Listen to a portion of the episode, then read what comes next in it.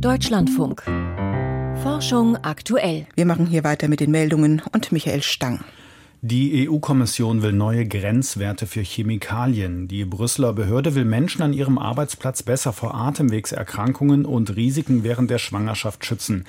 Deshalb schlägt die EU-Kommission Grenzwerte für die gesundheitsschädlichen Chemikalien Blei und die Isocyanate vor.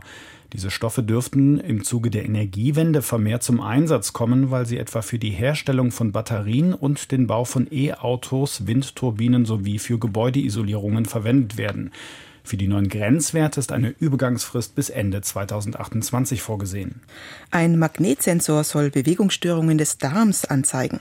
Etwa jeder dritte Mensch leidet unter Darmproblemen. Die Diagnose von Bewegungsstörungen des Verdauungstrakts ist häufig schwierig, da der Grund für die Probleme nicht immer mit Hilfe bildgebender Verfahren geklärt werden kann. Ein Team des California Institute of Technology hat eine Sensorpille entwickelt, die ihre Position im Magen und Darm auf 5 bis 10 Millimeter genau angeben kann. Dies gelingt durch die Messung eines externen Magnetfelds, das Patienten mit sich herumtragen. Die vom Sensor gemessenen Daten werden über ein in die Kapsel integriertes Funkmodul an ein Smartphone gesendet, heißt es im Fachblatt Nature Electronics. Beim Sport ist das Timing wichtig. Das gilt offenbar auch für den Fettstoffwechsel, der beim intensiven Training angekurbelt wird.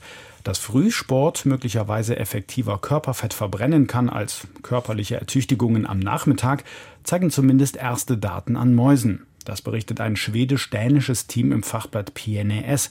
Bei seiner Studie wollte er es herausfinden, ob es eine Rolle spielt, wann im Tagesverlauf trainiert wird, um Gewicht zu reduzieren. Demnach stellten die Forschenden nach dem frühen Training erhöhte Werte bestimmter Fettsäuren im Blut der Mäuse fest, die auf einen verstärkten Stoffwechsel im Fettgewebe schließen lassen. Die Hirnaktivität verrät gehörte Musik.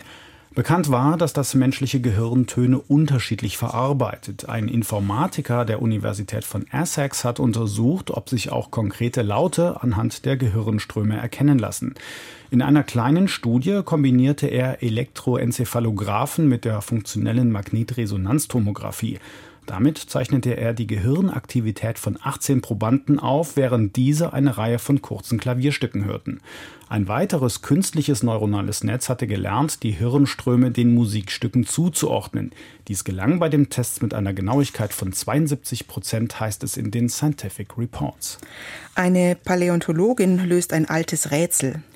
1877 wurden in Kaltental bei Stuttgart 24 kleine Dinosaurierfossilien entdeckt. Die Tiere sind alle zwischen 20 und 82 Zentimeter lang und wurden der Art Aetosaurus ferratus zugerechnet. Seit rund 150 Jahren war unklar, ob es sich dabei um Jungtiere oder kleine erwachsene Dinosaurier handelt. Ein Team um Frau Teschner von der Universität Bonn konnte nach neun Analysen diese Frage klären. Im Journal of Vertebrate Paleontology wird dargelegt, dass es Jungtiere waren. Untersuchungen der Oberarmknochen des kleinsten und eines der größten Exemplare zeigen, dass beide Tiere nicht älter als ein Jahr waren.